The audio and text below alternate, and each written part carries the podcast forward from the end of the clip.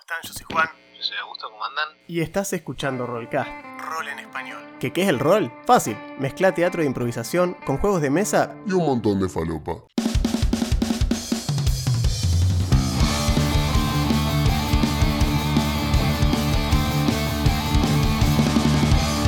Pasá y sentite como en tu casa. Vas a escuchar análisis de sistemas, builds de personajes y muchísimas, Tal vez demasiadas, dirían algunos. anécdotas, referencias fuera de lugar y de las cosas que nos gustan. Somos hijos de nuestra generación y ya estamos viejos para ocultarlo. Elegí un lugar alrededor de la mesa y tira iniciativa que ya arrancamos.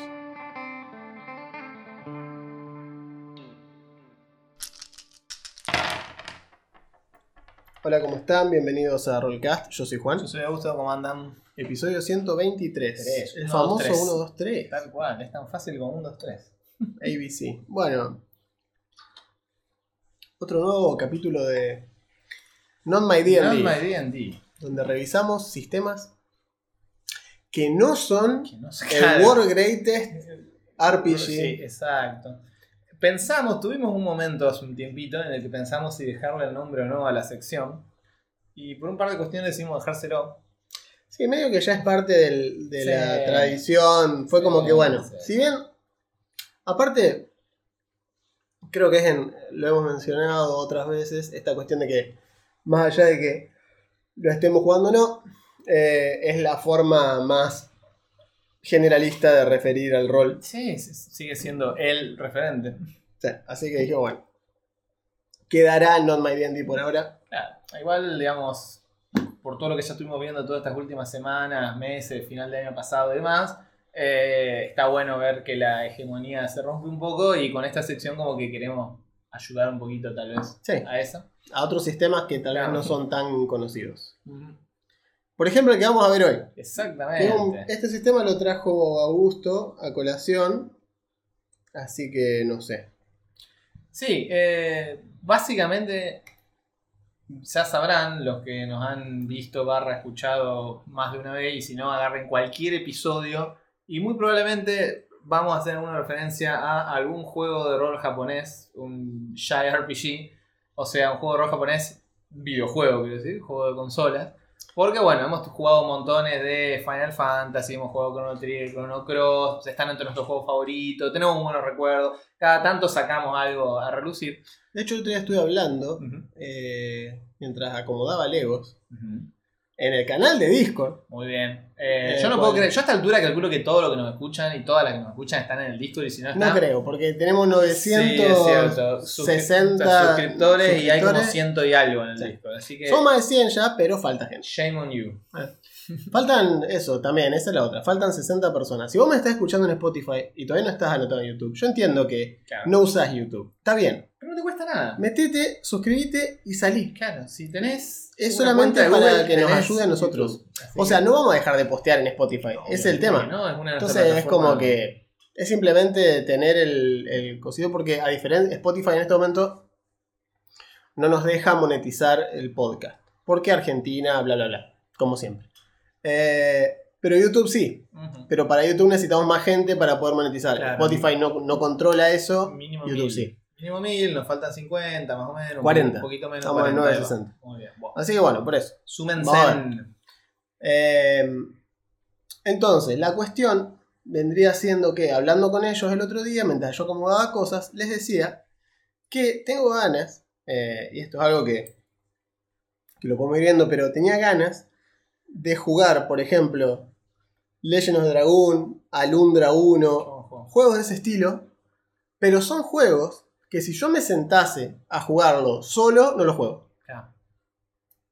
Entonces yo decía, estaría bueno streamear así. JRPGs de los 90. Alguna vez amagamos con que queríamos ir- abrirnos por ese lado. Sí, ¿qué digo? Por eso y, digo, y o luego sea, consideramos una capturadora que echaba humo y dijimos, como para. sí, no. Dijimos, no, bueno, no, siempre no. Eh, por eso digo, o sea, si podemos hacer algo así, como el Sí. otro día que streameé el Snap y fue a hablar mientras jugaba el Snap, Sí, pero el. Snap me obliga a estar con mucho más concentrado, en cambio, los JRPG te dejan distenderte bastante más. Claro. Al punto que hay muchos que tenían, como el Suicode en 1 y 2, tenían la opción para jugar con cualquiera de las dos manos, una Ah. sola a la vez. Es verdad. Eh, y con el joystick sin analógico, o sea, con el que tenía el de Play 1 posta. Es verdad. Eh, vos podías jugar con cualquiera de los dos. Te movías con la- los cuatro botones adelante, el menú lo accedías con Es estos verdad. dos y el start era todo lo que hacía. El, ¿Cómo es? Eh, Valkyrie Profile tenía eso también, me acuerdo. Lo podías, Claro. lo podías jugar con una mano. Jugaba, sí, sí, era como ese- lo puedes jugar con una mano mientras hace otra cosa. Claro, modo mate. Estás jugando mate. Bueno, Entonces, ese tipo de juegos son más permisivos a la hora de decir, charlemos mientras jugamos eso. Y de paso, tenemos mucha gente que tal vez no lo jugó. Eh, claro, lo puedo conocer. Yo me, me rejugaría, por ejemplo, el Chrono Cross de vuelta. Para mí es uno de mis juegos favoritos, pero eh, no tengo ganas de jugarlo solo. Porque me tiendo a dormirme, digamos, es como que directamente me voy a dormir. Eh, porque el horario en el que lo juego y demás, en cambio, si hay gente y lo está jugando, es como tener. Es como el backseat gaming, o sea, esta cuestión de. Estás jugando con gente atrás tuyo que te va diciendo qué onda y está bueno. Así que. No, realmente divertido. Sí. Veremos. Pero bueno, la cuestión es que eso era para recordarles que se metan al Discord porque Claro, a veces bueno. pasa eso y decís, che, estoy a la noche y me meto y yo como les digo, yo estaba acomodando Legos, eh, Piña no sé qué estaba jugando, algo en la PC y estaba también Cato que estaba dibujando, no sé qué, y estábamos hablando ahí. Simplemente porque coincidimos en que estábamos haciendo nada los tres Ah, perfecto. eh, y nada, eso. Para eso Y está eso sucede. comunidad, comunidad. Así que bueno. Así que bien, como decía, JRPG nos gustan y hemos hecho este paréntesis por eso. Eh, la cuestión es que desde hace un tiempo largo hay como una especie de grial de, che, bueno, ya que casi todas las actividades humanas son convertibles a juego de rol, ¿qué onda un juego de rol que emule este tipo de RPG japonés? Y bueno, lo que hubo primero durante mucho tiempo fueron diversas versiones del juego de rol de Final Fantasy. Ninguno oficial, todo hecho por fans, ¿no? Sí, inclusive yo había hecho uno cuando tenía 19. Bien. Es que sí, vos lo ves en acción al JRPG y decís, che, esto es re emulable. Es muy fácil de Es emular. muy fácil de emular. Aparte, metés eso. Ya los, ya los JRPG traen cosas como Tiene stats. clases, tienen stats, los ítems, o sea. Vos podías agarrar, me acuerdo que lo hicimos, agarramos el sistema del 5 y Ahí empezamos a los- desglosar a ver qué hacía. Onda, che, ¿cómo calcula esto? Bueno, después nos dimos cuenta que los cálculos eran astronómicos y por un buen motivo lo hacía una computadora. Claro, bueno. Y lo simplificamos. Y lo simplificamos con esta cuestión muy de D20 de ese momento de bueno, malo, regular. Entonces las clases tenían bueno, malo, regular en las tres características. El novice, eh, o sea, la clase básica, el commoner, tenían eh, regular, regular, regular.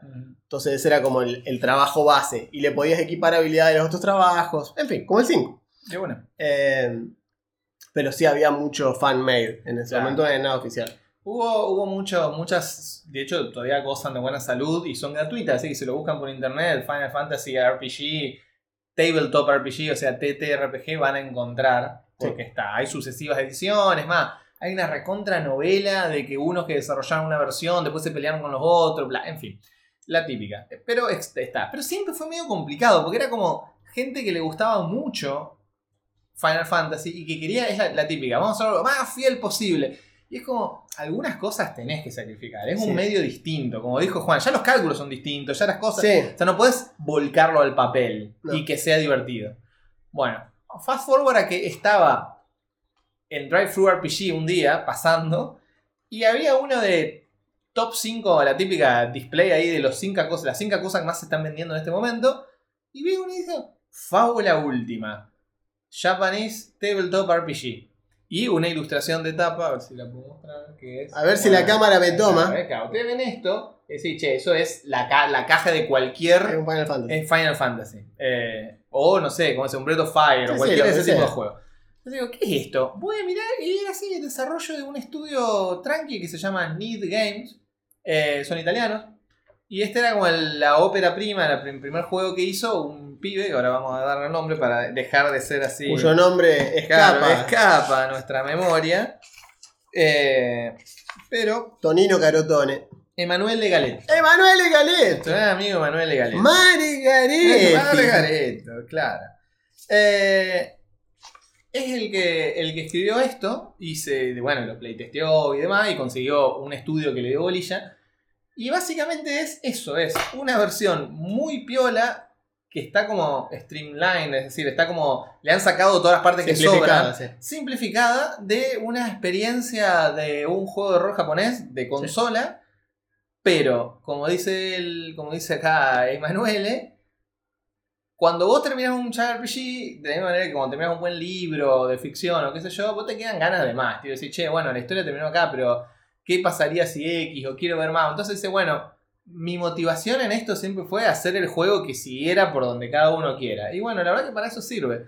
Está todo muy destilado, o sea, todo muy bajado a la simplificación, pero funciona muy bien. Tiene muchas clases de personajes, te deja mezclar, te deja te deja hacer theory crafting, que es algo que, o sea, el ponerte a pensar cómo Sí. querés hacer el personaje para optimizarlo, que es algo que es muy de los JRPG, que decir, che, bueno, ahora yo subo tres niveles de esta clase, eso me deja equipar la espada tal, equipo esta espada tal, después el próximo nivel le meto caballero para poder hacer tal, y entonces con veo, como dijo Juan, hasta en el prototipo de Final Fantasy de él, ya se podían mezclar habilidades de distintos shops, con lo cual esa es la que, la que te deja...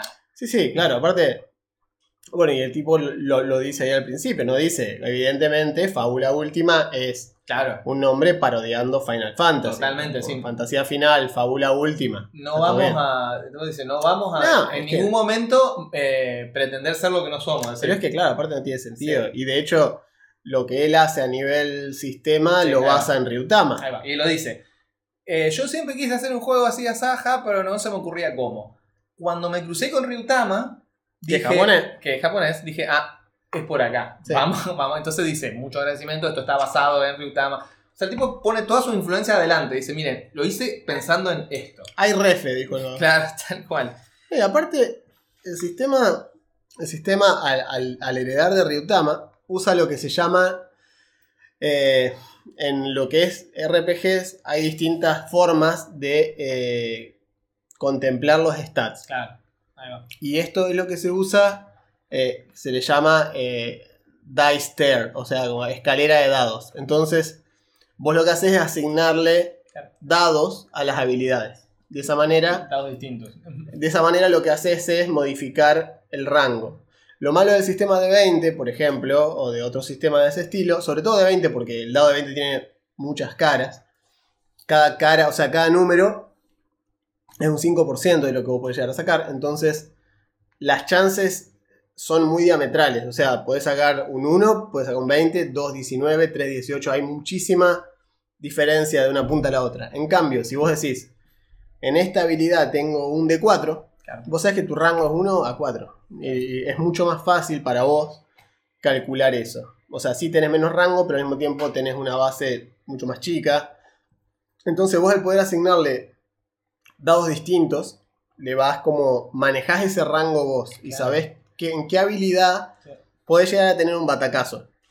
Porque también sos como más sincero con la habilidad, porque si vos me decís, no, en la inteligencia no le voy a poner más de un D4, porque la verdad es que no me lo veo tirando nada. Claro. Fíjense que la dificultad estándar de Fábula Última es 10. Ujú. Entonces vos tenés que llegar 10 o, o sea, tenés que tener 10 o más de, de lo que, o sea, lo que te diga ahí es 10 o más. Entonces, si vos tenés un D4 en eso, ya está. A menos O sea, que tengas un gran modificador, porque justo, no sé, te ayudan o pasa algo, no vas a llegar a 10. No llegás. Entonces sabés que no vas a llegar a 10. Entonces eso significa que tu personaje, las tareas más básicas que sean con ese stat, no la tira, porque entonces vos ya estás, me estás diciendo a mí que sos malo en ese estado. O sea, no, no hay mucho para hacerle. Ya está. Pero bueno, eso es lo que te permite hacer este sistema de stats, que te permite asignarle dados a eh, puntajes específicos. Claro, cada personaje, cuando vos lo creas, eh, le asignas a las cuatro estadísticas que tiene, que son fuerza, agilidad, voluntad e inteligencia. Son eh, las últimas dos usan más que nada para la magia y las dos primeras son para cuestiones físicas. Le asignás dados que van desde el D8, de, perdón, del D6 al D10. El D4 se usa solo cuando algo te penaliza y te hace bajar. Y el D12 se usa cuando algo te sube del D10, pero vos voluntariamente no puedes asignar el D12 a nada. Entonces, la idea es que vos distribuís, depende del momento de la creación del personaje, podés hacerlo balanceado y tener 2 de 6 y 2 de 8 para distribuir como vos quieras en esa. Puedes hacerlo especializado y tener. eh, Un de 10. era un de 10, Un de 10, un un de de 10, 2 6. de 8 y un de 6, Claro. algo así. O hacerlo como hiper especializado, son 2 de 10, 2 de 10 y 2 de 6. O sea, como muy bueno en dos cosas, mm, bastante malo en Sí, el balance es un de 10, un de 6, 2 de 8. Ese es el balance. Exacto, es el balanceado. Después son- tenés el especializado que son 2 de 10, 2 de Ahí va, 6. Y después tenés el otro que son todos, todos de 8. Exacto. Todos de 8 como, bueno, sos promedio en todo. Promedio todo. A eso se suman los modificadores y demás. Por ejemplo, cuando vos sos bueno con un tipo de arma, por ejemplo, para pegar con un arma, vos tirás tu destreza, por ejemplo, si estás tirando con un arco, Sí. y le sumás ponerle más 3 por tu entrenamiento con los arcos y demás. Entonces, el resultado dado más 3. Eso tiene que alcanzar la defensa del bicho, que sería como la clase de armadura. Claro. Eh, por ejemplo. Pero tiene un par de cosas interesantes del sistema que, por ejemplo, no existe la tirada de daño separada de la tirada de ataque. Porque todas las tiradas del juego son de dos dados a la vez. Y el- las reglas o el narrador te dicen qué dados tenés que tirar. Depende de lo que estás tratando de hacer. Sí, tiene mucho de mundo de tiniebla en el sentido de que el narrador decide la combinación de stats Claro. para el resultado que quiere. Exactamente. Entonces, si te dice, bueno, eh, pegar con un arco, ponele, pegar con un arco estándar es una, Destreza más destreza. Claro, una tirada de destreza más destreza. Si tirás dos, si tu destreza es un de 8, agarras dos de 8, los tirás y le sumás el ataque, ponele. Sí. Pero si estás tirando con un arco como un arco compuesto, ponele, o el arco recurvo este doble que hace Es- uso más de tu de fuerza, fuerza, es muy pesado, es destreza más fuerza, ponele. Ponele, Entonces vos, si alcanzas... una ballesta puede ser destreza más ballesta, inteligencia. Tal cual, tal cual, para apuntarlo mejor, porque aparte inteligencia también es percepción. Exacto. Así que viene por ahí de apuntar mejor. Bueno, la cuestión Y de es hecho, que, que inclusive si vos me decís, ahora que lo pienso, si vos me Sí. decís que aunque sea con el arco, creo que es destreza. si yo, más- no, no, es destreza más destreza, Sí. pero digo, si vos, yo quiero hacer, yo digo por el personaje mío usa solamente arco, Sí. Eh, pero digo, si vos querés hacer un tiro, Un tiro ponele- claro, un tiro, Claro. atravesar, vete, a lo. Guillermo Tell, pegarle a la ese es con inteligencia, ponele, probablemente. Sí, totalmente. Y eso, el sistema está hecho para que el narrador, o sea, las reglas te tiran uno- una guía, pero está hecho para que el narrador lo pueda ajustar en el momento. Y decir, bueno, vale, a ver, contame esto, lo hacemos. Y por ejemplo, el daño está muy bien porque el daño no es una. o sea, ah, bien, pegaste. No hay Eh, una segunda tirada. ¿Mm? Insight es el, no Ahí inteligencia. está, insight. me parecía, es- era, es- era porque es- era ins más ins y me Exacto, es, pensando. ins- es insight. Insight y willpower, o sea, fuerza de voluntad y, pe- y per- Y perspicacia, perspicacia sería, diría sí. Wizard. sobre todo. Claro. Entonces el tema es que vos pegás, supone. Y no es necesario que vuelvas a hacer una tirada de daño. Claro. L- lo- el sistema usa lo que se llama el high roll, o sea, la tirada más alta. De esos dos dados que vos tiraste, uno salió más que el otro. Bueno, si los dos son iguales, los dos son iguales. Si no Entonces, son iguales, tiene sus. Sí, si los dos son iguales y es más de 6, es un crítico. Es un crítico. Eh, ahora comento sobre el crítico. Pero el tema es que, el, por ejemplo, las armas no dice hace eh, un de tanto de daño. No. Las armas dicen hace high roll más tanto. HR más tanto. O sea, entonces, por ejemplo, el arco largo hace, no sé, high roll más 4. Entonces, de ese de 8 que vos tiraste, Acá tengo, por ejemplo, la pistola. ahí va. La pistola hace destreza más, in- más insight para apuntar, Para apuntar. que es lo que decíamos de la ballesta. Son armas que es más, eh, tenés que tener la mano derecha, pero principalmente apuntar bien. Apuntar bien, sí. Y hace, es eso, A más 1, o sea, es eso más 1, pero porque el personaje tiene una habilidad. Y después el daño es HR más 8, Ahí va. daño físico. Entonces, el resultado de esa tirada que vos hiciste de Dex, eh, Destreza e En Insight. este caso, este personaje tiene, en destreza tiene un 10, un Ajá. de 10, Ujú. y en insight tiene un de 8. Bien, entonces tirás un de 10 y un de 8. El que salga más alto es tu high roll, a eso le sumas 8, eso es el daño del arma. Me parece muy elegante. Es muy sencillo. Es sí. muy sencillo, son menos tiradas, se entiende rápido. Una vez que vos haces esto dos o tres veces, ya entendés que el dado más alto es el que va a hacer efecto. Sí, aparte es que tiraste los dados quedan ahí y eso te sirve. Para el ataque, para el daño están ahí, son esos mismos Claro. dados que tiraste, ya está. La- Es una tirada menos, Sí. desde el vamos. La- los hechizos, por ejemplo, en general. La si- magia me gustó como está hecha. Si hacen, si hacen, ahora, ahora podemos explicar un poquito, pero si hacen daño, generalmente es el high roll de la tirada que hiciste. A veces no, porque hay hechizos que no tienen tirada, sino que sencillamente hacen un efecto, entonces no es necesario. Pero bueno, lo que mencionábamos hoy de los críticos. Los críticos son divertidos porque cuando vos lográs un crítico, el sistema le llama oportunidad. ¡Chance! Sí, Porque es, chance. es, es re japonés, Ah, es no, chance. Y vos, como jugador, hay una lista en el manual y te invitan a que inventes otras. Obvio. de cosas que pueden pasar en ese momento. Hacer más daño es una de esas cosas, pero tal vez, tal vez es, se te ocurre algo más. Entonces tiene una lista de cosas que son como, por ejemplo, descubrís. eh, o Plot sea, twist llama una, por ejemplo. Claro, pasa algo distinto en el momento que de repente cambia la situación a tu favor. Sí, o podés como onda invocar un NPC, Claro. como ese crítico desencadena como que en realidad, viste, la, la típica. Estás peleando así, te sale bien, sale un crítico y se ve que el dragón, viste, como que está por morder a uno y algo le pega en la, en la- en la boca y lo Claro. corre para un costado y cuando la cámara enfoca al acantilado y está el tabernero ese que los trató bien, está con un rifle parado Ah, arriba del acantilado y después es eso y se va. Pero ese crítico se ve modificado cinematográficamente porque hace Claro. mucho eso el juego. Sí, O sea, el juego cae mucho en los tropes de los JRPG. Total, pero a propósito. Intencionalmente es esto. sí. O sea, entonces te lo dice inclusive. Eh, El juego te dice intencionalmente, te dice agarrá y, o sea, cuando peleas una final, por decir, por dar un ejemplo de cosas que hace el sistema, te da la opción de que cuando le ganás, si es un boss, el boss puede irse, Claro. ¿cierto? O morirse, ponele. Pero si es un boss importante, lo más factible es que no se muera, sino que o se rinda o tiene una fase más. Claro, esta no es mi forma final, dice que es. O sea, lo terminé de matar y hace ultimesia flotando en el Claro. espacio con tentáculos y es Dios Claro, de golpe. y Y ahí- "Uy, la puta madre. y ahí seguís. claro, y ahí Sigue la pelea. Y la sigue la pelea, porque de hecho, peleas finales de JRPG, si tiene menos de Sí, tres fases, ¿qué está pasando? Claro, no? esto que es una truchada. De hecho, me, me- me pasó hace poco con el. Con el God of War Ragnarok, que Ajá. no voy a decir cuál es la pelea, pero me llamó la atención eso. No llegó a pasar de la segunda fase. Probablemente tenía, se murió mucho antes. Ah, o sea, ok. es esa cuestión de que vos lo haces. Había la sensación de que había más y Exacto, no. incluso- inclusive jugándolo en hard y todo, pero claro, llegas tan papeado a la final Claro. que ya con todas las subquests hechas, todas las armas, armadura, todo maxeado al palo, apareció el chabón y se recagó muriendo. No llegó nunca a la segunda fase. Yo dije, bueno, ahora sigue la pelea. No, créditos. Dije, oh no, qué- Es el. es feo que pase eso, es- pero pasa. el, el momento ese de. Yo me acuerdo cuando hablaba con. El Skyrim, por ejemplo. Sí, o en el Elden Ring, me acuerdo cuando hablaba, el Elden, hablaba con el Kuchi que hizo su primer personaje era el del Comet Azur que tenía el Claro, Kamehameha. el Kamehameha. No, esta pelea, la parte esa en la que te hace llover cuchillo, qué sé yo, oh, mirá, Nunca llegué. Nunca llegué, yo llegué, Claro, se lo blasteé y se mucho murió. Se murió mucho antes la final. Claro. Es que pasaba eso. Bueno. Entonces es como que el juego te dice.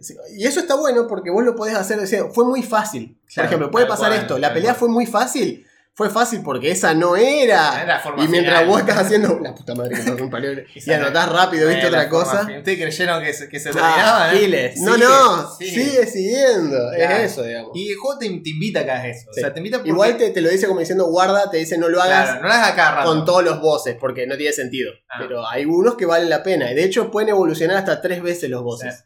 Y tiene, tiene un capítulo eh, para hacer los villanos, porque los villanos son. Villanos, villanas. Son villanas. tropes. Claro, son tropes de los JRPG. Y los villanos como que van escalando. En eso es como un shonen. Hola, tenés Eh, un payaso déspota. Claro, tal cual. Tenés un buen Kefka para pegarle. Claro, que primero, fíjese, Kefka primero, eh, Final Fantasy VI, Es un payaso. Kefka es un payaso y es como, ay, ¿este quién es? Y después resulta, ah, no, mira, también es el general que de estas Exacto. tropas. Ah, bueno, ¿Por qué? Aparece Ah, por qué. Claro, ah, bueno, y además envenenó a toda esta gente Sí. y mató a todos estos Y niños. además Ah, mira, tiene un Esper falopa Claro, adentro y que- además traicionó al emperador. Y además.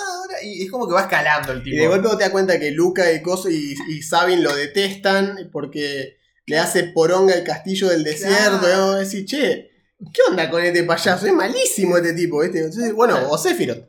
Claro, Sephiroth es, arranca siendo simplemente el mentor de Cloud. claro. Ok, es el mentor de Cloud. O sea que es un soldado, igual que Cloud, es Soldier.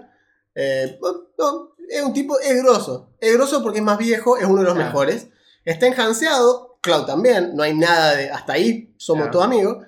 Después, che, ¿por qué tiene un ala este tipo? Claro. Después, ah, no, resulta Ah. que está hecho con ADN extraterrestre. Exacto. ah, a la mierda, se empezó a complicar esto. Sí, che, ¿por qué me está tirando con matemáticas? Digamos, Eh, y terminás en eso, terminás en el, en el ulti del Smash. claro, O sea, oh no, me tiró las matemáticas, Claro. digamos, es un poco eso. Sephiroth es un re buen ejemplo. Bueno, Kefka también. De hecho, Kefka destruye el mundo y después lo vas a buscar. Sephiroth tiene En eso otra de- dimensión, digamos. Claro, tiene, Sephiroth tiene eso de que el vago hace venir un meteorito para que Semi destruya el planeta y poder absorber tu energía vital. Entonces, Sí. vos- y vos lo tenés que parar. Eso es típica Es final muy, de JRPG. sí, o sea, De hecho, todos esos memes que dicen misión de nivel Claro, 1, baja eso. el, el gatito del árbol, Claro. misión nivel 100, mata a Dios. Claro, tal cual. Es así. Esa es la curva de poder.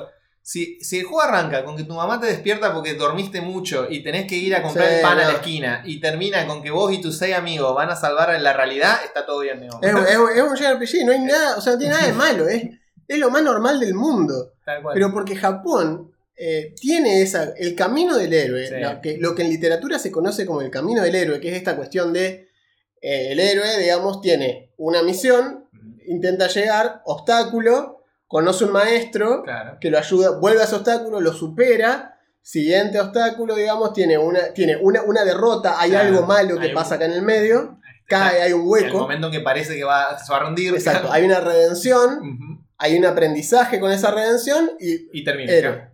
Entonces, esa curva, los JRPG la hacen siempre, es obligatoria, no puede no estar, incluyendo los JRPG donde el personaje, y vamos a quedar mucho en los Final Fantasy porque son, primero, son la inspiración de este juego. Sí. Y son como la columna vertebral la- del género. digamos. Exacto, está. O sea, hay dos, que, hay dos Sí. géneros que son Ahí. los padres de los JRPG, Dragon Quest y Final Tal Fantasy. Dragon Quest casi que no se movía en Norteamérica Hasta hace unos años, claro. hasta hace unos años porque los tipos consideraban que los yankees eran demasiado idiotas para entenderlos. Así, cortísima la bocha, los Sí, japoneses dijeron, no, esto ni en pedo se lo damos a los yankees, no lo van a entender, son unos bobos, a otra cosa. Square tuvo una visión más eh, internacional y dijo, no, los vamos a marketinear en Ah, Estados Unidos, pero, pero en otro orden. Porque como Sí, salieron, no lo van a entender tampoco. Entonces, el 2 es el 4, el 3 es el 5, el 6 es el... y así. Todo ese quilombo es porque Square los traía distintos acá. Porque, por ejemplo, el 1, primer Final Fantasy. Primer Final Fantasy, esto se los digo yo como fan de Final Fantasy. Es una verga el primer Final Fantasy. ¿Y por qué es malo? Primero porque es el primero. Era súper experimental Sí, en muchos aspectos. Estaban haciendo lo que podían. digamos. Y segundo, porque la historia es hiper simplista. Ustedes cuatro son los guerreros de la luz. Claro, hay un Eh, tipo malo. Hay un tipo malo, van, el reino les dice hay cuatro cristales que los tienen que reunir, una vez que tienen los cuatro, pum, trifuerza, viste como el capuzoto, lo agarré, pum, pa, pa, pa, tómatela, así, bueno, eso es el 1, el 1 es así. Pero ya en el 2, ya cambia la cosa, a partir del 2 ya empieza a ser más interesante. El 2, sin embargo, no es lo que para nosotros No, fue el 2, lo que para nosotros fue el 2 es el 4, el 4. De hecho, el 2. que es un gran juego el el 4. 2 y 3 japoneses no se conocieron acá No. hasta finales de década del 90. Exacto, cuando Sony lo saca como Final Fantasy Origins, Sí. que están para Play 1, que Todavía tengo el disco. Escuchá la curiosidad que te voy a decir. Ujú. Al día de hoy, que es 16 de febrero de 2023, podés meterte en la página de Square Enix y es el único juego disponible físico de Play 1 que todavía se puede comprar y te lo mandan a tu casa. Toma. ¿Por qué? Porque quedó. Claro, Evidentemente, ¿no? Porque los otros no, están, no hay más ninguno de los otros. Una versión que quedó. Solo quedó el Sí. 1 y el 2 que tiene el lomo verde que dice PlayStation en rojo. Sí, tal cual. Es el único que hay. Sí, el otro día justo me cruzó un video que decía eso y dije, mira. Eh, porque el, el video se llamaba ¿Todavía puedo comprar un juego Claro, original de Play de 1 PlayStation sellado 1? al, al fabricante? Bien. Sí. A pesar de que se dejaron de fabricar en 2001 los juegos de Play 1, Claro. eh, se siguieron Y vendiendo. este salió medio tarde en la vida de la. Pero, Sí. pero fue de la Play 1. Pero fue el momento en el que eh, Occidente pudo jugar Claro, sin, sin hacer Exacto. hackeos, ni importar el juego, ni saber japonés. Aparte, aparte tenía unos, unos videos, Sí, tenía FMV. tenía FMVs que de golpe eso era algo raro y que las versiones de Super Nintendo, en el caso del 5, del 6 y del, bueno, el 4, Ujú. Eh, no tenía. No tenía. Era simplemente de créditos. Y acá tenían FMVs Sí. que de golpe estaban re buenos y encima con el estilo del dibujante, Sí, digamos. de Amano. Exacto. De lo mismo cuando salió la versión de PlayStation del Chrono Trigger, que tenía las animaciones de, Akira Toriyama. Toriyama, estaban buenísimas. Hecha por el estudio de Dragon Ball. Y vos decías, loco.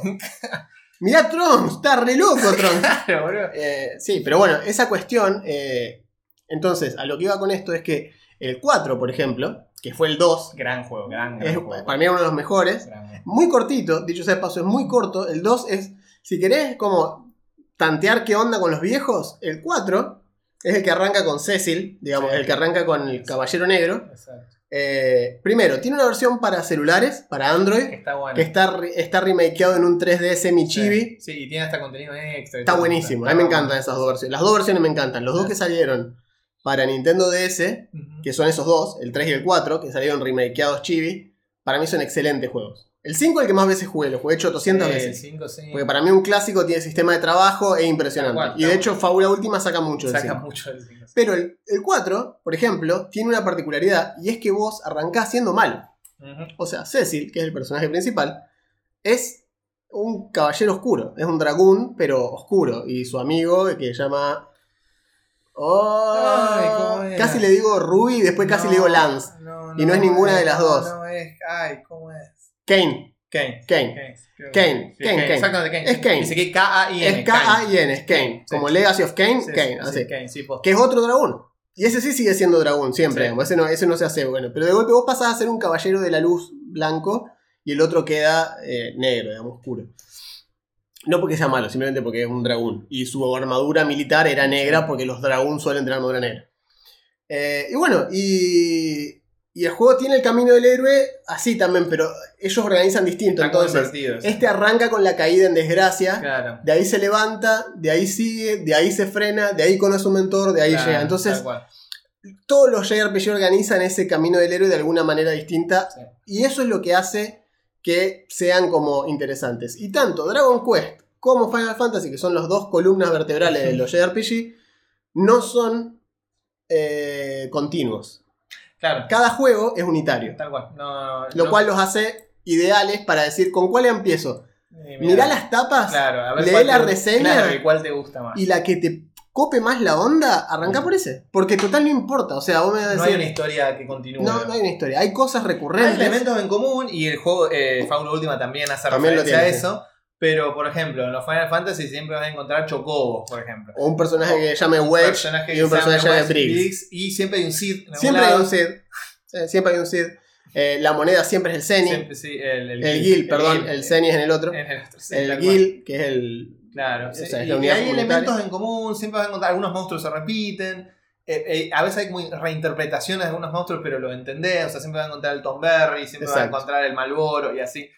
Eh, Bobomb. claro, la bomba. Pero esa, esa onda es lo. Esas son las cosas que vos esperás si jugás un Final Fantasy.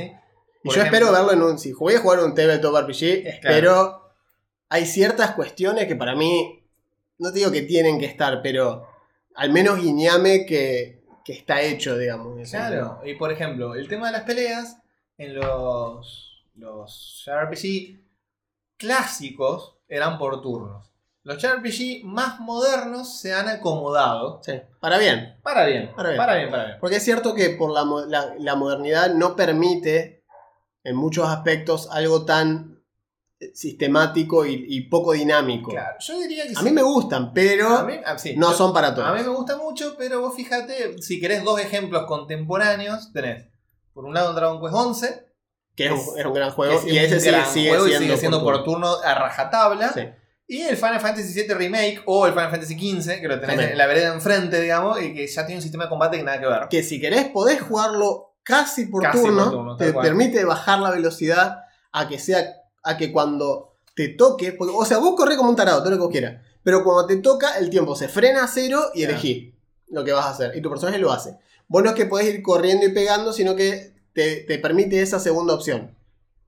Pero el juego se pensó como se juega el 15, es decir, mucho más dinámico, corriendo, Claro. viendo qué está haciendo tu compañero de fondo Tal cual. y sabiendo cuándo saltar el control y agarrar el control del otro Claro. porque está libre y vos ya casteaste, entonces Sí, este se tiene que recuperar. Al principio es un despelote. No, pero después es hermoso pelear. Vos lo ves y decís, che, ¿y esto? De la misma manera que, no sé, ver a alguien Jugar jugando. al LOL, Claro. al Dota, Exacto. porque si no se entiende jugando- nada. Claro, ves a alguien jugando, no sé, Doom Eternal. Decís, che, esto no, no, no entiendo qué hacer. Pero el juego te lleva a que vos entiendas eso y después, cuando fluye, es bellísimo. Vos decís, loco, estoy haciendo exactamente lo que quiero. Vos haces esto, vos haces lo otro, esperá este momento. Bueno. Es más, te permite jugar onda, lo que decíamos, el, el 7 remake. Para mí me parece genial el hecho de que yo decía, o sea, me, me hizo hacer una cosa que normalmente no me suele pasar, que es agarrar y decir, que ganas de jugar, por ejemplo, con Tifa. Es tan Sí, divertido pelear con Tifa, Son re distintos los personajes entre pues sí. son muy distintos. Está Tifa muy tiene un sistema hecho. de combos y pelea hecho. todo aéreo, to- los, Sí, los mantenés en el aire. Entonces vos pegás, pegás, pegás, pegás. Y cuando estás en la mitad de un ulti que vos ya la dejás haciéndolo, switchás a otro personaje a que tire un ataque aéreo porque lo va a ir a buscar allá arriba. Entonces te permite esas cosas. Claro. Que traducido a sistema por turno era lo que hacía juegos como el Chrono Trigger o el Chrono Cross, Claro. cuando vos tenías ataques duales o triples que esperabas a que tres personajes puedan actuar en paralelo y activar todos al mismo tiempo. Que Fábula Última hace cosas de ese estilo. Eh, eso está, está muy bueno. Simula, porque las peleas son muy tácticas en el sentido de el juego hace mucho énfasis en que vos estudies a tu enemigo y uses las habilidades que a vos te sirven y armes justamente esos combos de habilidades con tus amigos, con tus compañeros, para poder aprovechar las debilidades del enemigo. Entonces le metas un estatus, no sé, lo dejas lento, entonces eso hace que al ladrón de tu party le haga doble daño. O de repente le encantás elementalmente la arma a uno para que aproveche tal cosa. Y el juego te lleva a eso. Es decir, jugar bien, entre comillas, es aprovechar ese momento. Y eh, te tiene que gustar hacer eso. Sí, El combate no es lo único que tiene el juego, pero es una parte importante. Lo que tiene el juego, de la misma manera que no es lo único que hay en los JRPG la pelea, pero es la cosa donde más recursos técnicos y cabeza tenés que poner. Eh, entonces, el juego te lleva a que vos puedas, ah, hacer esos combos de habilidades y que vayas haciendo. Porque de hecho, lo mejor que te puede pasar también en los JRPG es que los enemigos actúen lo menos posible. Vos haces esto, lo neutralizás, con el siguiente turno lo mataste, el tipo nunca actuó, te pasás al siguiente y así. Si la pelea está andando bien, no te ni que ni, ni tocar, digamos, una cosa así. Bueno, el juego te deja hacer esas cosas. El juego tiene. eh, son 15 clases en el base. Y después hay un suplemento que se está traduciendo al inglés en este momento, que tiene 4 más y otras cosas más además. Y hay un bonus que salió para Halloween del año pasado, que tiene una clase más que es el Necromancer, el nigromante, digamos. Eh, las- ¿Cuál es el chiste de las clases? Las clases tienen 10 niveles, van de 1 a 10, pero no. y tienen una serie de habilidades. No son lineales. los Claro, no son lineales, eso es lo más divertido.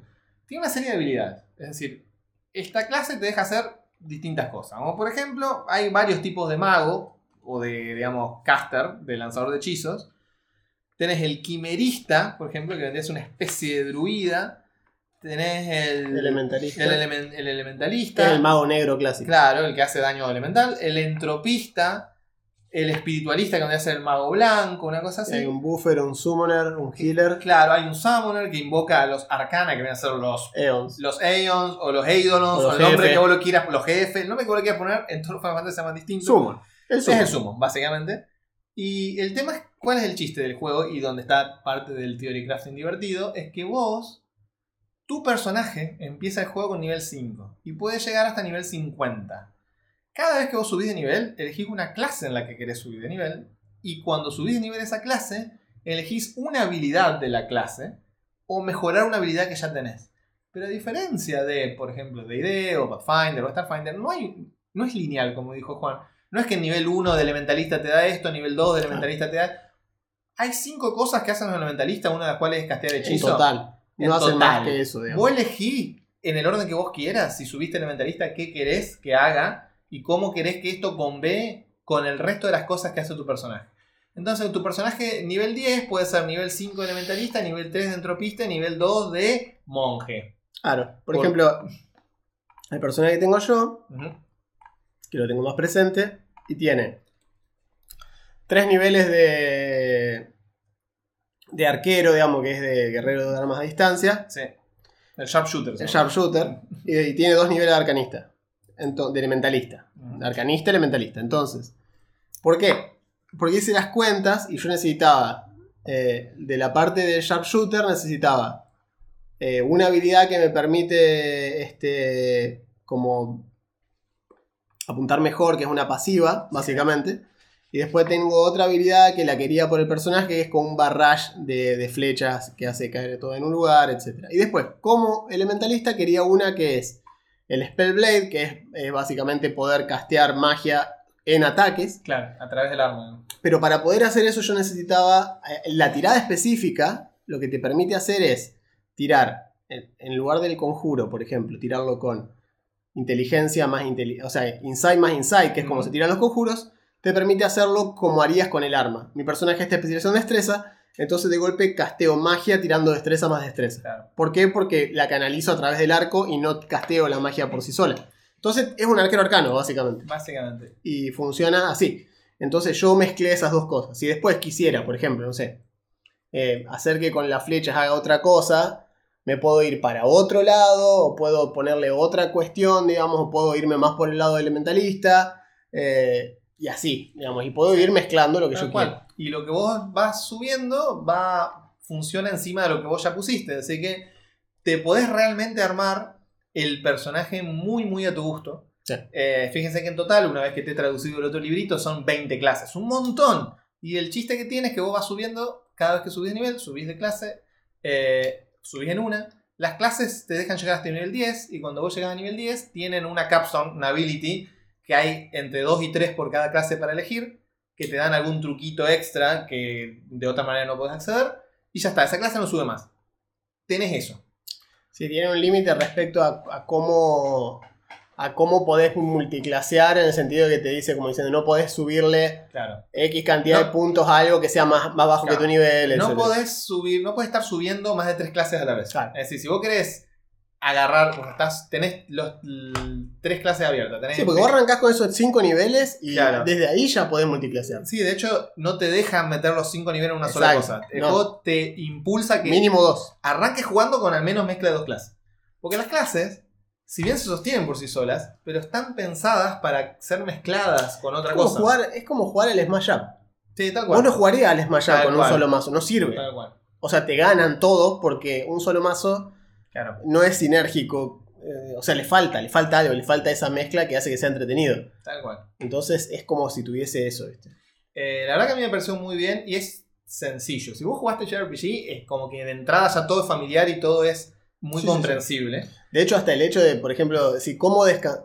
No puedes dormir Ajá, fuera de un asentamiento claro. si no tenés una tent. Claro, que es el ítem clásico. El ítem clásico para acampar en el warm-up. Si Claro. no tenés una tent, no puedes dormir en el, Claro. mapa abierto. Se llama Te atacan, sí o sí. claro, es como que. Magic Tent se llama. De, dormí y no te pasa nada. Es como una cabaña mágica de Leomund Claro. eh, que te alberga toda la parte y los permite dormir. Si no tenés eso, no puedes descansar en, el, en, la- en lo salvaje, básicamente. Y el chiste que tiene es que, por ejemplo, una cosa que hace muy. que simplifica, que me parece una manera elegante, el juego hace mucho énfasis en los ítems importantes, el equipo, las, las- el e- también como en los JRPG, encontrar ítems que te dejan hacer cosas distintas es parte de la gracia y que sinergicen con tu personaje, pero el juego no se molesta en absoluto en eh, los ítems consumibles. Claro. O sea, no existen, o sea, existen los ítems consumibles, pero no son algo que vos tenés y que tenés que contar. No tenés que contar cuántas pociones tenés o cuánto antiveneno tenés. El juego tiene un recurso abstracto que se llaman puntos de inventario, que vos cada vez que vas al pueblo podés gastar plata para recuperarlo y después, en medio del combate o en medio de lo que sea, decís, uno me mordió una víbora venenosa, necesito un antiveneno. Bueno, el antiveneno te cuesta dos puntos de inventario. Alguien de la party gasta dos puntos de inventario, mete la mano en el bolsillo y dice, bueno, yo tenía uno. Yo tengo tomá". una. sí. Y ya está. Y las pociones lo mismo. Y el equivalente del Phoenix Down para revivir a alguien, lo mismo. De hecho, Eh, y haciendo un paréntesis respecto al Phoenix Down, hay una cosa que me pareció muy interesante. Y es que si tu personaje Ah. se va a morir, Está muy bien eso. podés elegir si se dan las condiciones. Ten- Tenés que cumplir al menos dos de tres condiciones. Eh, una es que tiene que. el- la final tiene que ser una final Claro, no hay que mayor. estar peleando con un. Tiene que ser un boss. Un boss. No puede ser una muerte. Me mordió. Me mataron los slimes de Claro, exacto, ¿no? me cayó un cubo gelatinoso en la cabeza de morir. Eh, después, no me acuerdo cuáles son. Hay tres, hay tres opciones y tenés que cumplir dos. Pero la cuestión es que si cumplís dos de esas tres condiciones a la hora de morirte, podés hacer una muerte heroica, significativa y cinemática en la cual desencadenás un evento en Sí. base a eso. Sí, es decir, Se llama sacrificio. Claro, es como, es como, por ejemplo, en el Final Fantasy, vamos a decir, en el 4, ya que estaba hablando del 4 hoy, Ah, acá dice: mira, ¿cuáles son las condiciones? Un villano o un boss está presente en la escena. Eso sí, Dice: Tu sacrificio va a beneficiar a un El personaje con el que tenés un bond. El juego tiene esto de que es muy de los RPG post Sí. CBTA. sí. Tiene. eh, los juegos robaron de todos lados, pero robaron bien. Ahora Tiene en como, la- Bor- como diría Borges. Claro. Recompilaron, no estaba. Tal cual, tal cual. Dije a Charlie que le roba todo un genio. Eh, tiene, vos tenés eh, vínculos con otros personajes, que pueden ser positivos o negativos.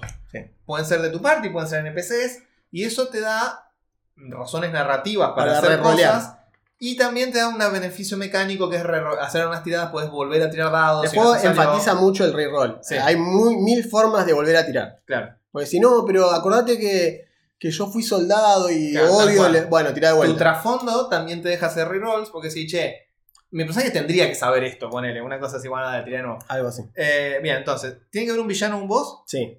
Tu sacrificio tiene que beneficiar a alguien por quien tenés un vínculo. Sí. Y esta me encanta, bien de JRPG. ¿Vos creés que tu sacrificio Haría va a ser del lugar mundo un lugar mejor? Sí, ahí me acordé. Tal Sí. cual.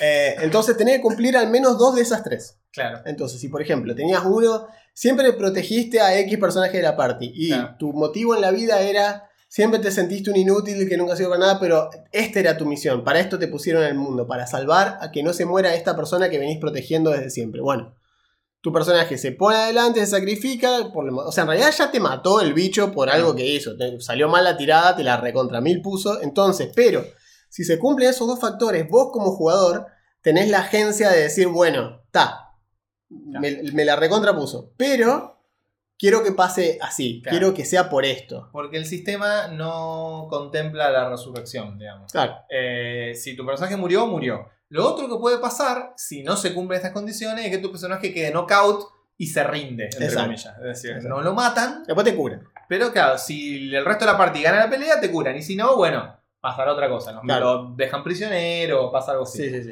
Pero la muerte, muerte, no, Está tiene, bueno. no es, tiene regreso. Es significativo. pero claro, es significativa. Ve acá te dice. Como diciendo, no lo mates por. O sea, que no se mueran por boludeces y se mueren, se mueran por algo copado Tal cual. que sea significativo la historia. Por ejemplo, el Legend of de, de, de Dragon, que para mí es. Gran, uno, de gran mi- juego. uno de mis RPG, es un JRPG americano. Tal cual. Está Y hecho en Estados Unidos y emula todos los tropes de un JRPG. Al si- punto que nadie no te das cuenta que no era. Como siempre dijimos con Juan, ¿qué pasa No sé por qué no hay no hay una. Claro, Dame un remaster, ni siquiera te pido un Exacto, remake. un remaster. Remasterizámelo y yo estoy contento. bien, Pero claro. bueno, nada. Eh, Skies of Arcadia. hay Arcadia, otro, por Dios. La puta que los parió. En fin. Eh, pero esos dos particularmente. Y tiene una cuestión que, por ejemplo, apenas arranca el juego, antes del primer disco, eh, vos conoces al personaje principal y después conoces a Lavitz. Lavitz es el rey. El rey de un reino, un reino que está por ahí. Miento, es el escudero el rey. Mm. Eh, no, es el, es el rey Lavitz. Porque después entra Albert, que, o Albert es el rey. Bueno, en fin. Hay dos tipos, básicamente. Pero vos tenés a Dart, que es el personaje principal, y tenés a Lavitz. Lavitz es un chabón con una lanza, un capo, te cae re bien, qué sé yo. La cuestión es que cuando aparece el malo, malo, malo, que te lo cruzás por primera vez, lo mata a Lavitz. Mm. Lo mata de una. O sea, no hay. Es muy poco romántico, lo caga matando a Lavitz. Y vos lo tenés en brazo ahí con Dart, y está a las puteadas, qué sé yo, y se muere. Y ahí entra Albert, que es. Su, es como un segundo es como un segundo lancero usa las mismas técnicas es el mismo personaje básicamente pero tiene una personalidad radicalmente distinta no es Lavitz que eso es fundamental y bueno está ahí Albert tiene los mismos combos Claro, o sea, o sea mecánicamente. no pasó nada. es como que el chabón rompió la hoja y dijo bueno Claro. Viene a vengarlo es, es eso ¿entendés? Exacto, es como sí, sí, sí. o sea es la, la típica viste la típica no pasa que Lavitz eh, Ravitz La bicha. uno de los first party member that joins the Dark Fed, ajá, leader of the first knighthood of Base. Ahí está. Claro. Y el, El- ahí el está. escudero el rey, Albert es el rey. El que entra después es el rey. Él era el jefe de escuderos, Claro. el jefe de lanceros, se muere y el Albert, que era el rey, eh, para honrar el sacrificio de Lavitz, se une a la party como el reemplazo de Lavitz. Y de ahí en más viaja con vos Eh. el resto del juego. Tal cual. Pero es una muerte tan significativa la de Lavitz, porque pasa muy rápido, muere muy rápido Lavitz. Y vos decís, no, chabón, me mataron a Lavitz. Y de golpe un personaje que vos pensaste que lo iba a tener para siempre, tiene armadura de Sí, dragón. Vos decís, listo, no, Lavitz no se va a morir, se caga muriendo. Un momento, como es George Martin, digamos. Exacto. Pero bueno, es una muerte que vale la pena, ¿entendés? Porque está bien hecha la muerte. Ah, qué groso que es este juego, la puta madre. Muy bueno. No, este, es uno- Eh, este lo quiero jugar en este sí. porque me parece un juego tan cual, bueno. Bueno, Final Fantasy V hace algo similar También. con Galuf. Galuf es el viejo sabio que te guía como mentor durante un montón El de partes de del juego. digamos. Claro, te empieza a explicar cosas, te, te explica, vos si no, este viejo es mago. Bueno, obviamente lo puede hacer como vos quieras, pero tiene una tendencia a cierto. Lo puede hacer una especie de monje mago, una cosa fun- Ese funciona de varias maneras. Es mago azul, La es cuestión es, cosa. claro, y bueno, y vos tiene una nieta que en un momento vos la tenés que rescatar y qué sé yo. Y después, en una pelea, cuando las primeras veces que aparece Ex-Death, no podía no ser el villano final del juego con Se ese nombre, digamos. X muerte se llama. Se llama X-Dead. Y el viejo se caga muriendo. Y se caga muriendo también. Como se sacrifica para que la la parte, claro, la parte pueda zafar, incluida la nieta. Y a partir de ese momento es la nieta la que ocupa el lugar. Es igual, Hereda- mecánicamente es hereda los cristales y por eso tiene los mismos jobs. Pero dice, o sea, bueno, tiene el mismo nivel de show que Claro. tenía el abuelo cuando entra. tengo que vengar a mi abuelo, vamos para adelante. ¿Viste? Bueno, es, es un trope y por eso acá también está como trope. Y te dice, ve, los detalles del sacrificio son negociados entre, entre vos y el Game Master. Exacto. Dice, "de- tenés que narrar tu muerte heroica, tienen que narrar la muerte heroica entre los dos. Dice, no hay un límite fijo a lo que tu sacrificio puede lograr. Dice, podés y debés, con negrita, dice, go overboard. Es decir, Sí, sí. pasate de rosca, pasate de rosca con esto porque... Sí, o sea, Especialmente dice, no vas a tener más tu personaje, ya está, se murió, no Se tiene murió. vuelta atrás. Entonces, bueno, ah, sé que vale la pena esa claro, muerte. tal cual. Si no, bueno, cae inconsciente y después lo levantan, no pasa nada. Exacto. digamos, O ¿no? sea, elegí, se murió, o sea, se murió, se murió. ¿Querés que esto sea.? O sea, tal vez vos lo pensás así, como que, bueno, sí, la verdad que me parece un final digno para el personaje. Ah, tal cual. Y el juego como que te da una mecánica para que vos puedas negociarlo de esa manera. Sí. A lo mejor, de una manera muy shonen, la muerte, y también muy JRPG, la muerte de tu personaje es lo que hace que los demás puedan ganarle a la última fase de la No, final. porque esa es la onda, ¿entendés? Claro. Yo quiero que mi personaje se muera, pero en el momento que me ven morirme, Claro. Todos se curan completos, Comple- Claro. eh, ¿entendés? Y todos ganan Claro, dos son- niveles extra de Son la inmunes a los clase. status effect. Ponele, claro, eso. O todos tienen haste. Claro. Eh, y vos decís, bueno, y es la última, y es como que. Es como Goku tirando el Kamehameha atrás de Gohan, a pesar de ya estar muerto. Digamos, esa cuestión. Es un poco eso, como diciendo, che, pero no tiene sentido esto. No, no tiene por qué tener sentido. no, es japonés. Sí, claro, y tal cual. Y juego te dice, hacelo así, está bueno esto, dale. Tal cual. Eh, y lo mismo te digo, tiene una sección entera para hacer los villanos. Los villanos, eh, hay como distintos tiers de villanos, de los villanos que encontrás primero a los villanos un poco A más grosos. claro, recurrente, que suelen poder trabajar por los otros. Y después, bueno, eh, catástrofe mundial el- en- un dios. encarnado en un personaje. Sí, sí, bueno, totalmente. sí. Eh, como pelear contra Sin en el Final claro. Fantasy X. ¿Qué es esto? La representación. claro. Uh, la puta que te parió. Tal Es cual. toda la maldad del mundo condensada en este coso que cada Claro. 100 años viene a hacernos percha. Además, es tu viejo. Y además es tu papá. claro, exacto. Y además tu viejo. Además era el capitán del mejor equipo de Blizzard y además era tu papá. ¿Por qué? ¿Qué te importa? Pegale, ¿no? Claro, exacto. Quitándole la pregunta. Ah, y además vos estuviste muerto todo el tiempo. ¿Qué? Es muy Sí, así. esa, es, muy, muy así. Bueno, el juego tiene eso. Dice, dale, agarraros Tron Falopa y dale para adelante. Está Sí. bueno. Eh, tiene, por ejemplo, uno- unos puntos que son los puntos, los Points, Fábula Point. que son puntitos que vos ganás, por ejemplo, cuando tenés un fallo crítico y en otras situaciones que te dejan después canjearlo por Son como cosas. catch-up, mejor el catch-up mechanism que tiene. Claro, te deja canjearlo por cosas y después los villanos tienen el equivalente que son los Ultima Points. Eh, última también una palabra muy de Final Fantasy. Que les Gran deja, conjuro. les deja hacer cosas como zafar de una muerte. No, decir, volver a aparecer. claro, en lugar de morirse, cuando vos sacabas los HP, empieza la cinemática en la cual el tipo se escapa. Ultros. Exacto. Ultros El en el Final es Fantasy, bueno. en Seis, Final Fantasy VI es uno de los mejores villanos de los Final Fantasy. Ustedes dirán, ah, porque es muy inter- Es un pulpo. Es un pulpo que primero lo encontraron en un río. Primero está en el río, como decir, Ah, ok. Bueno, algo se Es raro, es un pulpo de río. Bueno, eh, ahí está. Después estás en el teatro y en el piso de madera, Ultros. Y me encanta porque el spray de Ultros es la cabeza asomada Sí. hasta acá y los, los cuatro tentáculos adelante.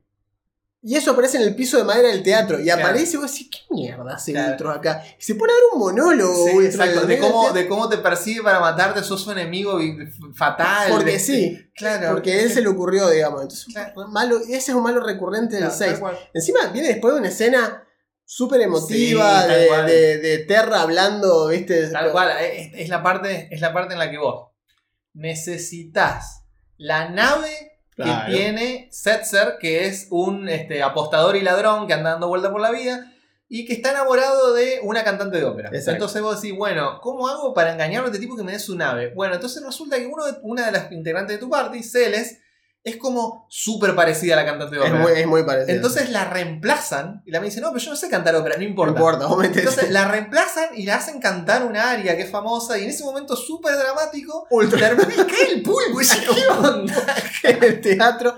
Que los, los, los JRPG tienen esa cuestión. Sí, son un poco, un poco sí, Se ríen de sí mismo porque, lo- porque los japoneses lo hacen. Sí, o sea, cual. los japoneses mismos te dicen como diciendo, Es un shonen. No sé qué tanto sentido le está buscando cuando nuestro objetivo es entretener. No es Claro. nutrirte eh, espiritualmente. Es un juego. Y lo de la misma manera que Dragon Ball no pretende tampoco que vos contabilices las unidades de poder de las cosas. no. Porque total, vos sabés que eventualmente Goku va a llegar a algo más alto. Exacto. Vos decís, listo, oh, ha llegado al poder máximo, no hay nivel más. No, sí, sí hay. Ah, Da- dale dos episodios Claro, y tal hay. En la temporada que viene hay otro. Y ahora tiene pelo blanco, ahora volvió a tener blanco pero gris.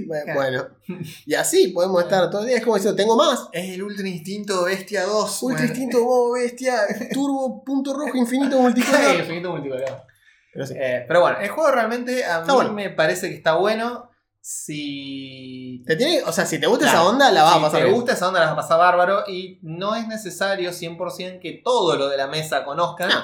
eh, pero sí una familiaridad con los JRPG o el anime o el manga, algo de la cultura Sí. popular japonesa ayuda porque el juego está hecho para eso. Sí, sí, está hecho para El arte es todo bien evocativa de manga. Es muy similar a. Es, es en el estilo si juegan Gran Blue. Claro, tal cual, Es, Gran Blue es- Fantasy. es sí. re Gran Blue. Sí, o sea, es muy Gran Blue Fantasy. O sea, o- Tiene una onda de eh, magia y tecnología de comparten. También lo van a ver, si les gusta esa onda, tiene parecido a lo que es el Genshin Impact. Sí, también. También tiene esa onda. También. En fin. Eh, pero Claro. sí, tiene cosas interesantes. Claro, el juego te tira, por ejemplo, en la introducción, dice, estos son los ocho pilares del juego y del mundo que vos tenés que crear. Te dice, primero, hay... eh, en todo juego Firewall Última tiene que haber estas cosas. Te dice, ruinas antiguas y tierras inexploradas. Civilización antigua, desconocida. Claro, tal cual. Después, un mundo en peligro. Totalmente. Te dice, tiene que haber una amenaza. Sí, sí, sí. Que, tiene que. Claro. De categoría el mundo. Claro.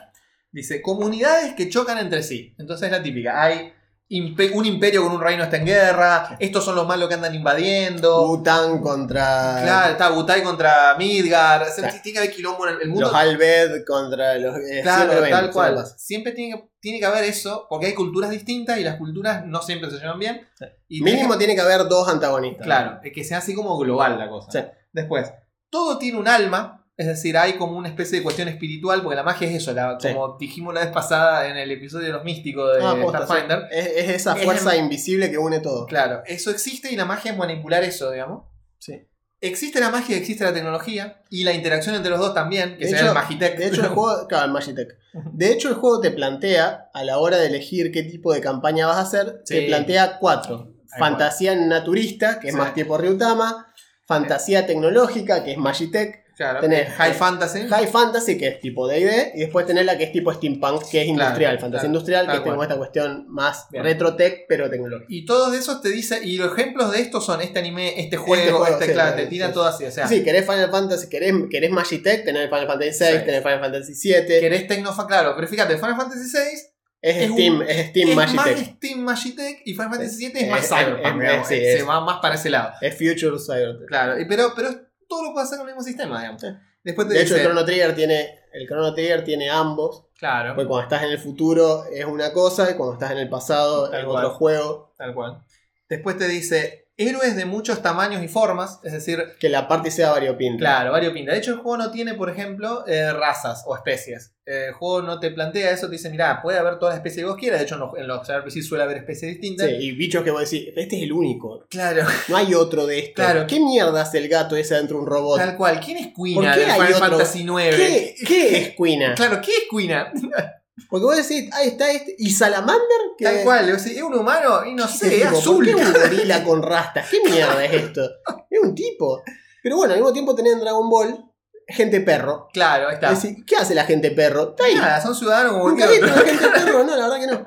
Che, ¿y este por qué un pterodáctilo que, me, que atiende un kiosco? Claro. ¿No puede? No, sí, puede, pero digo, ¿qué hace acá? ¿Qué le importa? Claro, Bueno, eh, atiende un kiosco. me Bueno, lo pregunta Dios, es como Claro. decir, bueno. Acá es lo mismo, vos podés, o sea, el juego te dice, mira, no hay especies, vos podés hacer que cosas de tu personaje sean basadas más en su, en su digamos, ancestro Claro. que, en su, lo que en su entrenamiento, pero a la hora de la hora no hay una diferencia mecánica Claro. entre, entre las especies. Después dice, todo se trata de los héroes, es decir, la historia Sí, es la de los son héroes. principales, sí. Claro, y, y llevando a eso de que siempre decimos que el narrador tiene que ser el fan, digamos, número uno de la parte. Sí, no es como el mundo de tiniebla que Claro. ustedes son unos giles bárbaros, son expendables, se pueden recagar muriendo y a nadie le va a importar. Acá Claro. no, acá son los héroes de la historia, están en la tapa del juego. Si ustedes exacto. se mueren, ¿para qué mierda estamos jugando ese juego? Tal cual. Y finalmente dice misterio, descubrimiento y crecimiento. Dice, se trata sobre descubrir antiguos misterios y lugares y poderes olvidados, pero se trata de que los héroes, a través de sus sentimientos y de lo que van aprendiendo y les va pasando, descubran qué es lo que están dispuestos a hacer para luchar contra la oscuridad. Porque aparte acá, esto, hay malos y hay buenos. Fin. O sea, a lo mejor algunos buenos hacen malos y otros La malos típica, hacen buenos y hay vueltas y sorpresas, pero al final del día no hay grises morales, digamos. Hay un tipo que quiere destruir el mundo, hay que hacer algo con eso. Claro, por ahí tenés el tipo ese que vos decís, es el malo ahora, Claro. como el Chrono Trigger, que tenés a, a, a, eh, ¿cómo se Magus, llama? Magus, a Magus, claro. que arranca siendo el re malo, El malo, malo. malo, o Vegeta. Ahí está. Claro. Vegeta o Piccolo. O sea, son todos malos. Bueno, Iki, en los Caballeros Tal Zodíacos, cual, arranca siendo el como malo. el antagonista, claro. decís, no, ay, hermano. Y decís, no, el hermano de Jun está re loco. Se choreó la armadura de Sagitario, alguien que lo frene. Y después, bueno, dura dos episodios siendo el malo. Claro. Y después le dice, no, Iki, no sea boludo, no, tenés razón. Bueno, la verdad que sí, ya está, es como que Vegeta, ¿viste? No, soy el príncipe. Che, acá tenemos choripanes y te puedes casar con Bulma. Está bien, me quedo. bueno, dale, total. Fue así, Piccolo también. Se comen a piña y le quitan lo malo, básicamente. Sale de un huevo. Ah, soy el hijo de Piccolo Macu, lo voy a matar a todos. ¿Mapper qué?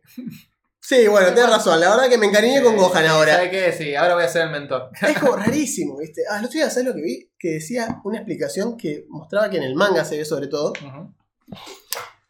Que en Dragon Ball los tipos, como dibujan el ki cuando vuelan, es perteneciente a la escuela a la que pertenecen.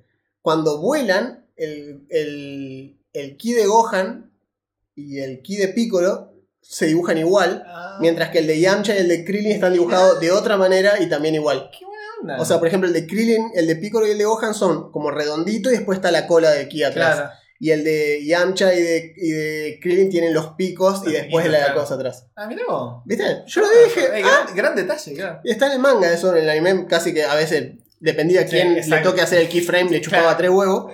Pero en el manga, que lo hacía Toriyama y los asistentes nada más, eh, está, está eso. Sobre todo en los primeros, en Dragon Ball Z cuando arrancaba. Claro, Después probablemente se ha ido toda la verga, pero... Como todo. como todo. Pero se empezó planteado así, tenía sentido. Así que bueno, nada. Eh, la verdad que a mí me gusta mucho. Es un buen sistema. Estoy dirigiendo una campañita corta ahora y creo que nos vamos a divertir. Está bueno. Sí, sí, a mí me parece un sistema divertido. Aparte, últimamente, y es lo que está pasando en el Discord, cada vez le tengo más bronca a los dados. Los dados pueden ser Sí. una cosa tan chota Sí, tal cual. que actualmente nos está pasando esto que Fábula Última lo que tiene de bueno es eso, las tiradas. Si bien podés errar, tenés Sí. muchas formas de restablecer esa tirada de alguna claro, manera. y aparte es raro. En todo caso, si tu tirada es, eh, es baja, probablemente, por ejemplo, pegues, pero hagas poco daño. Yo te juro, boludo, que estoy pensando en. Yo, mira. Mira que me gustan los dados, pero. Le gustan los dados. Me, gusta, me gustan los dados. Pero digo, eh, te juro que tengo ganas de que si hacemos algo. Tengo ganas de que usemos. De que usemos un mazo de cartas. ¿Y por qué me gusta Ah, sí. tanto el mazo de cartas? Sí, sí, sí. Porque una vez que vos sacás esa carta, esa carta no está más. Claro, no está mal, no está buenísimo. Entonces vos sacás un 1, no hay más uno. Conozco, Se fue el 1. Conozco al menos dos sistemas. Sí, yo conozco cartas. varios que me parecen Eh, súper interesantes porque tiene la cuestión Sí, de- de- está al azar. Porque Aparte, le querés dar ventaja, sacá tres, elegí una. Tal pero cual. perdés las tres. Pero las tres no está- Entonces, Deadlands, por ejemplo, usa mazo claro, de cartas. pero y- porque tiene la onda Cowboy, entonces Claro, tenés un mazo de cartas. Y tiene Castle. Castle Falkenstein usa. el. Falkenstein también lo usa. usa mazo de cartas y está re bueno. De hecho, el Falkenstein, pero que estaba basado en una especie sí. Es de. una sátira de, de claro, fantasía. Es una sátira de fantasía. Es como los caballeros de la mesa cuadrada. Claro, tiene una onda así y de la, una sociedad así muy inglesa. Sí. Entonces te dicen en la intro de- del. Es muy lo mundo disco con Claro. Monty Python. Exacto, es, muy, es muy inglés y muy, y muy sátira. Y en un Sí. momento dicen. El, está bueno porque el manual original está escrito como alguien de nuestro mundo Sí. que viaja al otro mundo Sí. y en un momento les, les quiere explicar a los nobles de ese mundo cómo son los juegos de rol. Y en un Claro. momento dice. Bueno, y tenés que tirar dado. Y todo el que a mí dice, ¿dado? Claro, ¿cómo Como los marineros del puerto. ¿Vamos a tirar dado? No. No, Entonces dice, no, no, eh, no, cartas, con cartas, cartas, cartas. claro. Bueno, entonces ahí está la explicación de por qué usan acá. pero posta, posta que este acá, este juego lo que tiene bueno, eh, Fábula, es que las tiradas no son tan están brutalmente dispares. Claro, sí, tal Y aparte el sistema es tu número cuando haces la tirada de, de ataque, o sea, cuando haces la tirada para pegar, vos tirás versus la dificultad eh, establecida. Claro. que es, bueno, como dijimos, no poner la dificultad pues- normal. De hecho, o sea, si tiene un. Si vos le vas a pegar a alguien, por ejemplo, que tiene armadura, tiene un chistecito de, por ejemplo, armaduras pesadas dan un número fijo de defensa. Y si vos tenés armadura liviana, tenés que hacer una tirada para Porque esquivar. esquivás, hay una parte que es esquivar. Claro. Eso está bueno. Exacto, porque O sea, si, si tu armadura cuenta tu destreza, vos tenés que tirar. Claro. Porque tu armadura no, no te cubre. O sea, una cosa es un tipo que va con una armadura pesada que simplemente se queda parado y sabe que los golpes no le hacen. Y otra cosa, un tipo con armadurita de cuero que si no se mueve, se muere. Entonces, ahí tiras vos. Claro, Eso lo- está bueno. Y los bichos también, depende si son más pesados o más rápidos, también hay que tirar. Entonces, eh, por ejemplo, el personaje del Gucci, que es un tipo grandote con armadura pesada, no entraba una piña ni a gancho. No. Ahora, era el más lento de la party, pero bueno, eso, dos pesos aparte. Claro. Es como que te da el, es elástico para ambos lados. Sí, está, bueno. Está mí me un sistema está interesante. Bien, bueno. Recomendado. recomendamos Fábula Última, pruébenlo. Y más si les gusta esta onda Sí. de los JRPG, la van a pasar Tiene bien. un. Tiene un. Este, se llama Press Start. Es un PDF de 20 páginas que Sí, te acá te- lo- lo podemos dejar acá. Sí, es este, está en el Free RPG Es, gratuito, o sea, es gratuito. Son 20 páginas, te plantea una aventurita con cuatro personajes prehechos, cómo jugarlo y te presenta el sistema. Así es. Está fantástico, es gratis. Pueden probarlo si les gusta. Así es. Eh, Bien. Bueno, vamos a leer el comentario que tuvimos la semana pasada. Recuerden que fue la semana, fue el episodio del místico de Ujú. clase del cosmos. Y decía, cuando le- Diego nos dice, cuando leí la clase del manual, la amé y en algún momento pienso jugar esta clase, me parece súper versátil. Lo es. Yo empecé con un místico y no me arrepiento. Hola gente, dice Nicolás. Hace poco los encontré en Spotify y me recopó, me puse a escucharlo mientras laburo, es un alivio para la jornada, me alegro mucho. Muchísimas gracias. Eh, Say Adventure nos dice, las clases de Starfinder se ven muy interesantes. Lo que me llama la atención es cómo meten en una clase concepto que en otros juegos serían varias clases. Eso ayuda a que el jugador novato no se cruce con todas las opciones a la primera. Eh, ¿Ustedes han tenido o visto ansiedad por elección? No. Estaría bien explicar con más profundidad cómo, sistema, cómo funciona el sistema de magia de Starfinder. Eh, ¿Qué beneficio tiene que volar, levitar y caer de plumas en el mismo conjuro, pero diferentes niveles? Ya llegaremos. a Ya llegaremos a un episodio Cuando, sobre- cuando tengamos el, Claro. probablemente el Tecnomancer, Claro, explicaremos magia. Pero, respecto a la ansiedad por elección, sí. eh, algunos lo- la viven más que otros. Siendo nuestro mayor exponente mi hermano, Oh, Dios, sí. que vos le das una elección y hace, no, no, no, no me digas que tengo que elegir. Porque una vez que. Es como es el personaje de Capuzoto, este decía, el que decía. Ay, no sé, dudo. Bueno, que le dicen empanada de carne o empanada de jamón y queso. Y está dos horas y dice, bueno, bueno, de carne. Y el tipo le dice, frita o al horno. Y es otra No, vez, es como, no. no me hagas decir de vuelta, tú ya estás recién decidiendo. y bueno, los juegos de rol tienen esa particularidad, ese tema de vas a tener que elegir una banda de veces. Tal cual. Y la, mira, para mí la mejor forma de solucionar la ansiedad por elección es agarrar y de- decirle que, que lo pruebe. Como diciendo, que, que- que- ¿cuál es el problema? Y que no sé si ponerme esta dote Claro. o si ponerme este estilo de combate o ponerme este estilo de combate. Probale una sesión. Claro, si no te copa, Revertimos, claro, revertimos esa dote y elegí otra y a la mierda. No, no es que lo puedas hacer 35 veces, pero No. si estás entre esta y esta y no te decidís por ninguna de las dos, probá una sesión con esta, volvé, probá una sesión con la otra, ya está. Tampoco es como que, oh, soy Soldier nivel 5, pero en realidad quería haber sido un ectoignomante. ¿Puedo cambiar? Bueno, no. bueno, de hecho Starfinder te permite, pero- eh, te permite Sí. retroceder tres clases. El juego tres da- niveles. Te, te da un, te da un. ¿Cómo es? Te da un respect de tres niveles. Podés está- volver los tres niveles para atrás. Está, súper bien. como diciendo, viste, bueno, no, mira, la verdad me arrepentí, no quería hacer tres niveles de Soldier. Bueno, volvé No, para dale, atrás, dale, decí de dale. vuelta. Y eso lo puedes comprar. Sí, es un ítem. Y está ahí para la Starfinder Society, inclusive. Koru dice: eh, ¿Cómo espero su campaña de Pathfinder? Desde el despelote de la OGL que me llamó ver un poco más del sistema. Sí, Ah, era lo que veníamos pensando hacer coming. y esto fue como, listo, el detonante ideal. Ajá. Hoy, de hecho, lo subimos a Instagram y fuimos a buscar nuestra segunda copia del manual. Acá tenemos una que nos mandó Debir. Esperen que ya la voy a sacar, está acá abajo. No es algo pequeñito. No es nada pequeñito, de hecho, no sé cómo levantar con un solo brazo. Ahí va. Pero es esto. Ojo, ojo. Yo quiero que ustedes observen. Miren lo que es. Esto es Pathfinder segunda edición. Editado por Debir. Esto es una bestialidad de manual de 640 páginas. ¿sí? Esto, esto así como lo ven, pesa 4,8 kilos. Casi 5 kilos de rol. 5 kilos de manual. Está muy bien. Eh, y, Eh. y tiene todo. Solamente Es- te faltan. Es el core, claro. es el core. Solamente te faltan monstruos si querés. Que después tenés Eh, los bestiarios. Y después están los vestuarios, pero así todo, como ya les dijimos, pueden ir a Archive of Netis. Está todo. Ahí está todo. todo Y todo legal, digamos. Está todo. Métanse, revisen, chequen. Así que En fin, de hecho, el manual, todo lo que tengo ahí, está entero en Archive of Netis. Claro, tal cual. Está Eh, todo. Podés es- entrar a la parte de reglas, Es una referencia buscás el manual y buscás la página y te dicen qué manual está, y, pero también está ahí. Claro, Archive Netty, por las dudas, tiene su sección de Pathfinder 1, Starfinder y Pathfinder 2. Exactamente. Y eh, bueno, eso es lo que estuvimos hablando. Esta semana, probablemente ya entre esta semana y la que viene, hagamos un par de cuestiones. Probablemente aproveche este fin de semana largo para ver si podemos hablar con algunos de los que se postularon para Ah, participar. hacer el casting. Así que veremos qué onda, una suerte de casting. Eh, me parece que está faltando algo que se llama la prueba del traje de baño. Prueba del traje de baño. Eh, y vamos a ver qué onda, vamos a ver qué pasa. Y nada, ya nos organizamos para en marzo arrancar. Sí. Vamos a dirigir una campaña que nos mandó Debir también. Así que ya, van, ya se viene, una vez que tengamos el casting confirmado, armaremos la- el material gráfico para pasarles. Y bien, eh, es donde estamos. Tenemos Sí. noticias también respecto a lo que hablamos la semana pasada, que les dijimos que tenemos noticias también con Shadow Ah, de Demon Lord. Demon Lord, sí, estamos en contacto con el creador, con el señor O Robert. sea que también Schwab, probablemente hagamos algo con que eso. probablemente vaya a hacer una campaña, un, perdón, una aventura. Una aventura, arranquemos con una aventura y después vemos, pero contamos con su apoyo y no- nos vamos a, eh, vamos a hacer cosas juntos. Lo cual Se vienen cositas. Se vienen cositas. Y de nuestra parte va a ser esa aventura que también ya en su momento, por ahora la prioridad es la, es la de Pathfinder, pero vamos a hacer un mini casting, probablemente cinco jugadores que no conozcan el sistema, como para darle manija. Sí, y es eso se va a grabar y va a estar bueno. Es la idea. Por eso, así que bueno, iremos viendo qué ondis con todo esto.